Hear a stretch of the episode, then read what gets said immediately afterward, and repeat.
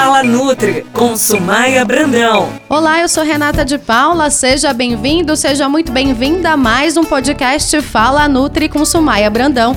Nutri, existe uma lista de bons hábitos que a gente pode destacar para quem deseja perder peso e manter a saúde? Existe sim. E eu preparei 10 hábitos ou 10 passos para explicar isso de uma melhor maneira para quem está acompanhando o nosso podcast e está acompanhando a gente que aprender um pouquinho mais aí no seu dia a dia. Então eu vejo com meus pacientes que o maior problema do emagrecimento é que de segunda a sexta-feira as pessoas em geral elas conseguem manter bons hábitos. Elas conseguem ser mais disciplinadas porque você tem uma rotina de trabalho, escola, mesmo quem está em casa, de rotina de filho, de marido e tudo mais. O problema disso é que é quando você foge um pouco da sua rotina a gente atrapalha um pouquinho o nosso funcionamento de um regulador muito bacana, que são os nossos neurotransmissores. O que, que é isso? A gente possui neurotransmissores, que é lá, serotonina todo mundo conhece. Tem um outro que é dopamina, que eles, eles trabalhando em equilíbrio, eles vão controlar a nossa fome, a nossa compulsão, o nosso nervoso, o estresse, e por aí eu tenho N funções, né? são vários. O que acontece quando eu tô nervosa é que eu tenho uma alteração nesses fatores. E aí me gera compulsão por comer. E é onde, na maioria das vezes, para suprir essa, essa carência desse neurotransmissor, por exemplo, vou te dar um exemplo: serotonina. Quando a gente está muito nervoso ou estressado, ela baixa. E aí eu tenho muita vontade de comer doce. Eu quero carboidrato, eu quero açúcar, eu quero comer doce. Para a sensação de prazer poder me ajudar a liberar mais serotonina. Quando a gente nasce, a primeira coisa que acontece é a mãe, né? Vem a, a gente vai receber o abraço da mãe e um leite gostoso. Então a gente relaciona no primeiro momento de vida amor carinho, comida. Então daí para frente, tudo que eu, todo momento que eu tiver me sentindo carente, que eu tiver com medo, que eu tiver com alguma alteração é, é, nesse estado emocional, eu posso sim recorrer à comida como um conforto, uma recompensa em busca de carinho. A notícia ruim, Renata, é que isso não acontece. Porque o efeito rebote disso pode ser um arrependimento maior depois. Temos que ter consciência porque isso é científico, não é só comportamento, não é porque eu tenho hábito de doce. Então a serotonina ela ajuda é, a manter o padrão de bem-estar e banana, que ela é rica em triptofano, a castanha do Pará também ajuda nesse setor. Mas é óbvio, não é só introduzir isso no seu dia que vai resolver o problema. A gente precisa resolver um padrão alimentar identificar aonde que está baixando, o que está acontecendo de desordem e assim organizar a tua alimentação. Começa acompanhando esses nossos 10 passos e colocando em prática que vai melhorar muita coisa, só que depois a gente quer um feedback, né? Nutri, existe tipo diferente de fome ou é sempre fome mesmo? Como que funciona isso? A fome, eu assim, eu conheço pelo menos uns nove tipos de fome diferentes. Meu Deus do céu, acho que eu tenho todos. Dependendo do momento, todos temos todas, né? Então o que que acontece? A fome que a gente tem que realmente comer, que a gente tem que é, precisa de comida, é aquela que assim, meu corpo está demonstrando que precisa de energia, que ele precisa ingerir alimentos, líquidos que me dê energia para o corpo trabalhar, para as células terem energia. E aí isso me responde com um estômago, você sente aquele buraco no estômago. Cuidado, se esse buraco no estômago for muito frequente, pode ser sinal de uma gastrite aí, então tem que avaliar também. A fome não aparece. Se você comeu agora, Renata, antes de três horas, ela não vai aparecer, porque o alimento demora em torno de duas a três horas, pelo menos, para sair do seu estômago. Então essa fome que acontece em muito curto período de de tempo não é fome física, tá? Não é fome real. A gente tem aquela fome de aconteceu com todos já, eu tenho certeza. Você está indo para algum restaurante ou passando perto de algum restaurante e nem está pensando em comer.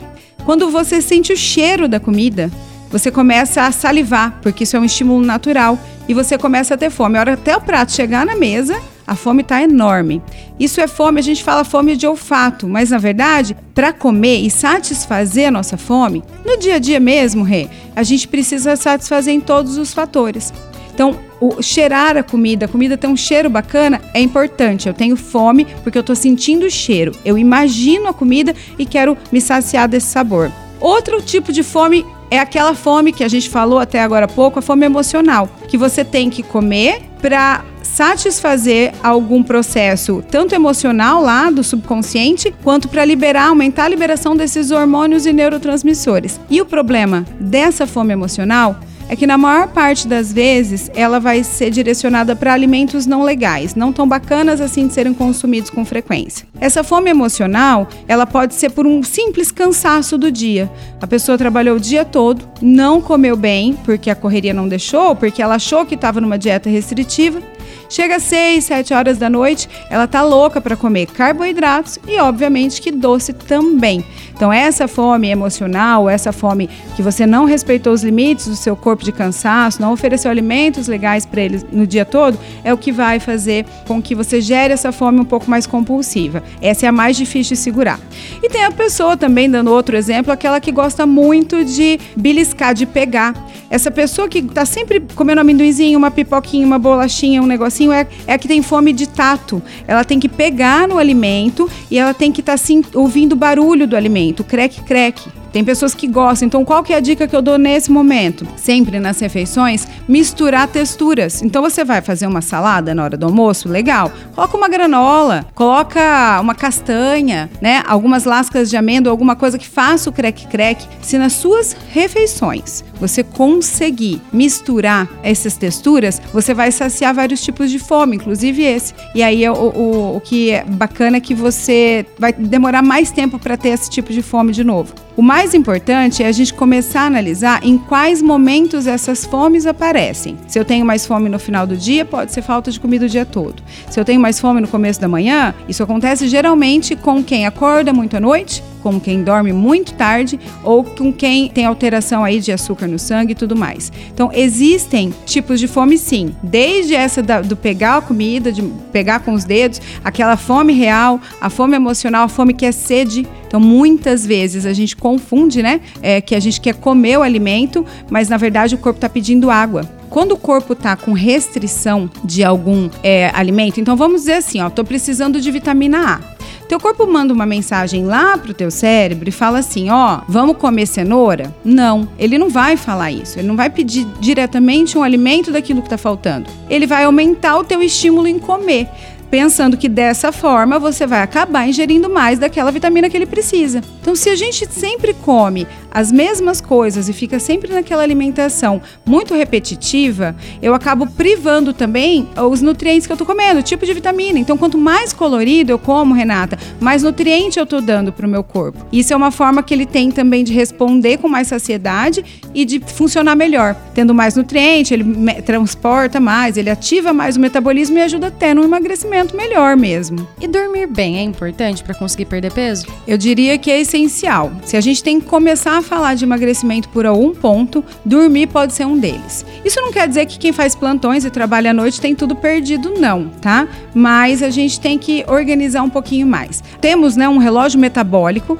que ele tem um ciclo, um ciclo de 24 horas. Vamos começar falando de um hormônio bem rapidinho, que é o GH. É um hormônio que faz com que, é, quando a gente é criança, a gente cresce, né? O GH é o hormônio do crescimento, mas quando a gente já tá assim, adulto, e não cresce mais, teoricamente, para cima, só para os lados, se comer errado, o que que acontece? Nesse momento, é, o GH ele também tem que estar tá sendo liberado. Por quê? Porque ele vai arrumar outros hormônios. Por exemplo, se eu durmo bem e o GH é liberado das 11 da noite às 3 da manhã, em média, tá? Um horário mais ou menos ali. Geral, uma, um estudo mostra que é mais ou menos o horário de pico de liberação. O que, que vai acontecer? Eu vou regular o meu hormônio diurético, o meu hormônio da fome, o meu hormônio de armazenamento de gordura, todos os hormônios, o, é, é, o hormônio da ansiedade. Então eu regulo cortisol, eu regulo insulina, eu regulo muitos hormônios aí através dessa primeira liberação de GH.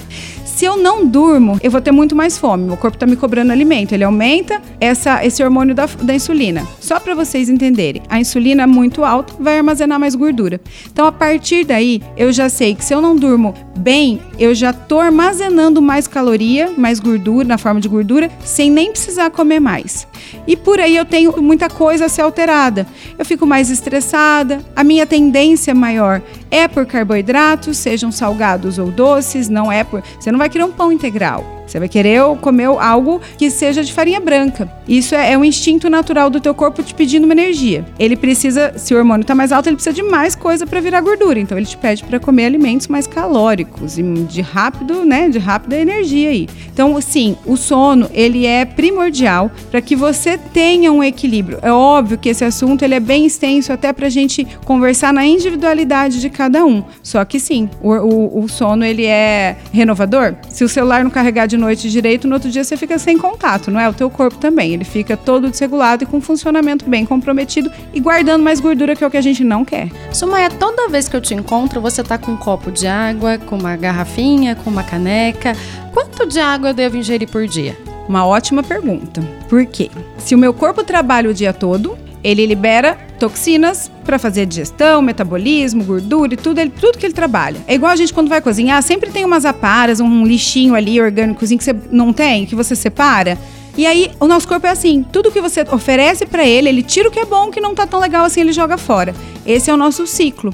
E a água, ela vem para fazer a limpeza disso. A água ela tem que ser 30 ml por quilo de peso por dia. Então, em média, por exemplo, eu eu vou tomar 2 litros de água, mas eu acabo tomando mais. Então você faz essa conta. 30 ml de água por quilo de peso por dia. Quando tá muito calor, a gente pode chegar a 40 ml, tá? O melhor termômetro disso, Renata, é a cor do xixi. Se ele tiver transparente, né, quase que não se vê, e a gente tem que olhar o xixi, viu, gente? Ele vai estar tá legal, ele vai estar tá funcionando, o teu rim vai estar tá funcionando bem e o nível de toxinas no organismo provavelmente esteja baixo. Nesse podcast a gente vai indicar os cinco passos. No próximo a gente chega aí sexto, sétimo, vai até o décimo. A última pergunta que eu quero te fazer então, pra gente já ir finalizando esse podcast, é sobre planejamento. Por quê? De segunda a sexta eu consigo me comportar bem, sou quase uma lady. Mas final de semana, Sumaia, o que, que a gente faz para não engordar e não acabar com tudo, com todo o esforço da semana, né? Como a Renata é minha paciente, eu apresentei uma folha para ela esses dias, uma, uma explicação, e eu vou explicar aqui para vocês.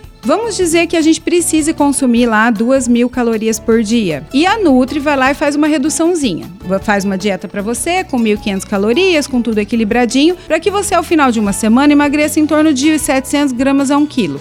Isso é o legal, isso é o desenho lindo que a gente faz no papel. Só que você faz isso e você cumpre na segunda, na terça, na quarta, na quinta, na sexta, até a hora do happy hour.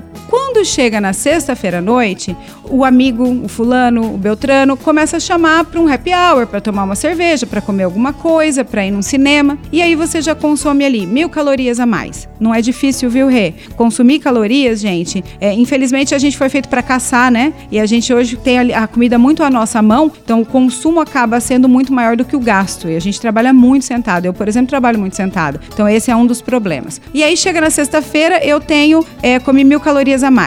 No sábado, digamos que esse paciente nem vai comer muito, mas ele comeu errado. Ele comeu um pedaço de bolo, tem muita tem 400 calorias, um, um cachorro quente tem 1.200, né? E aí eu vou consumindo. No domingo, ele pegou um pouquinho mais leve, mas tinha que almoçar na casa da sogra, na janta ninguém ia fazer comida, afinal era domingo, domingo vamos pedir uma pizza. E por que comer só um pedaço? Pediu uma grande que estava na promoção. Vamos comer três. E aí terminou o domingo. Final do balanço calórico. Se essa pessoa tinha que consumir 1.500 calorias por dia, tá? E eu dou para os meus pacientes uma refeição livre, isso já está na conta. É, ela acabou consumindo 2.100. Se para manter o peso era 2.000 e eu passei 1.500 para ela emagrecer e na média ela consumiu 2.100, o que, que vai acontecer? Ela vai engordar, tem um saldo aí, né? Tem, tem um calorias saldo. a mais. E aí essa paciente chega no meu consultório, sobe na balança e fala: Mas eu fiz tudo tão certinho, por que, que eu não emagreci? Posso dar uma dica para quem está escutando a gente? Por Pega favor. um papel e uma caneta. E por três dias, quatro, uma semana, se você puder,